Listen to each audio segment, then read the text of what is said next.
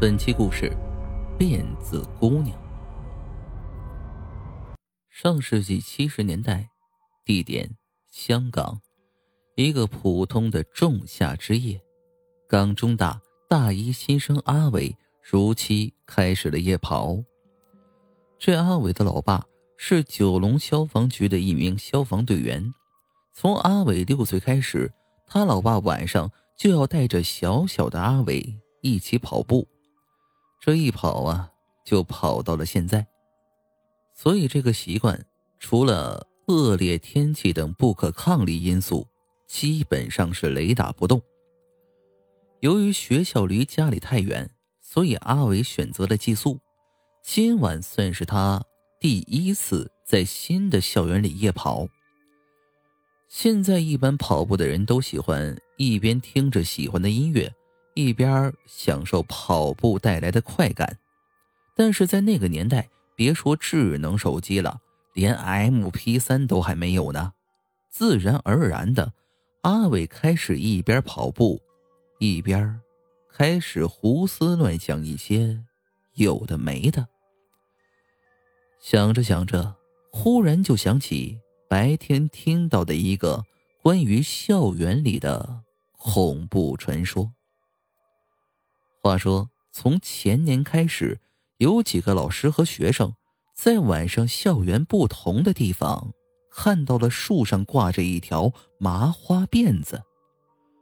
后来传说是有个姑娘当年从内地想偷渡到香港，结果途中被人发现，无奈跳下了火车，但长长的辫子的末端挂在了火车上。由于惯性，一下子头皮连着脸皮一起被扯了下来。此时，列车刚好路过香港中文大学，从此这个姑娘的冤魂就化作了一条辫子，游曳在校园里面。想到这儿，阿伟起了一身的鸡皮疙瘩。跑在这幽静的。山道小路上，自己真的不应该想这些呀。他愤愤的想到，咬了咬牙，加快了步速，想尽快跑回宿舍。跑着跑着，他忽然发现前边有一段路的路灯坏了，这让他本就有些忐忑的心更加的不安。好在呀。他看到前面拐过那道山弯，有路灯的光洒了进来，于是趋光的本能让他像一条飞蛾一般朝那边冲刺了过去。他终于跑过了转弯，忽然，他赫然看到一个身穿红色丝绸衣的女子，正背对着他，静静的。站在了山道的正中，一条粗粗的从上到下的辫子显得格外的显眼。他咯噔一下站住了，呆呆的望着那个女子。四五秒钟之后，他本能的想往回跑，可是他想到后面那段没有路灯。黑黑的山路，再加上看到这一幕，更加让人感到恐惧，仿佛这黑暗中藏着更恐怖的东西。再加上作为一个年轻人特有的胆气和强烈的好奇心，促使他决定从他身边跑过去。想好之后。阿伟就迈开了腿儿，沿着路边快速的接着跑。当和他擦肩而过的时候，阿伟一边让自个距离他更远一点一边斜眼看了他一眼，想看看到底是什么样子。可没想到。那姑娘的正面还是一条又黑又粗的麻花辫子，只不过隔着辫子露出来了两个嘴角，此时正在微微的上翘。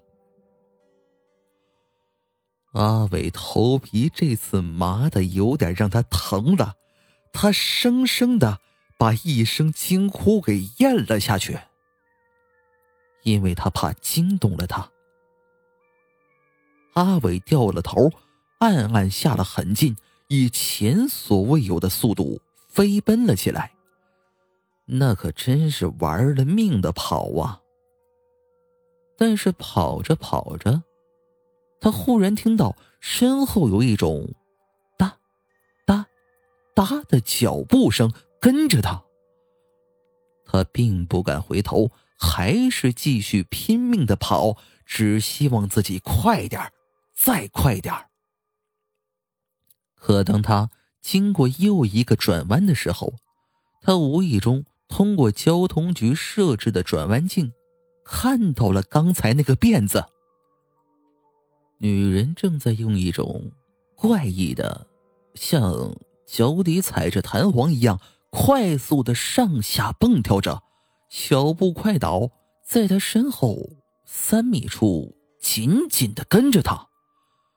而且他脸上的粗辫子像章鱼的触手一样，朝他的脖子慢慢的伸了进来。第二天。阿伟的尸体在山坡上被发现了，初步判定是不小心摔下山坡时被一条藤条挂住了脖子，窒息而死的。而之后，在二零一零年到二零一四年，都有人称目击到了辫子姑娘的出现。虽然出现地点不同，但形象都是一样的。目击者和辫子姑娘都有一段距离。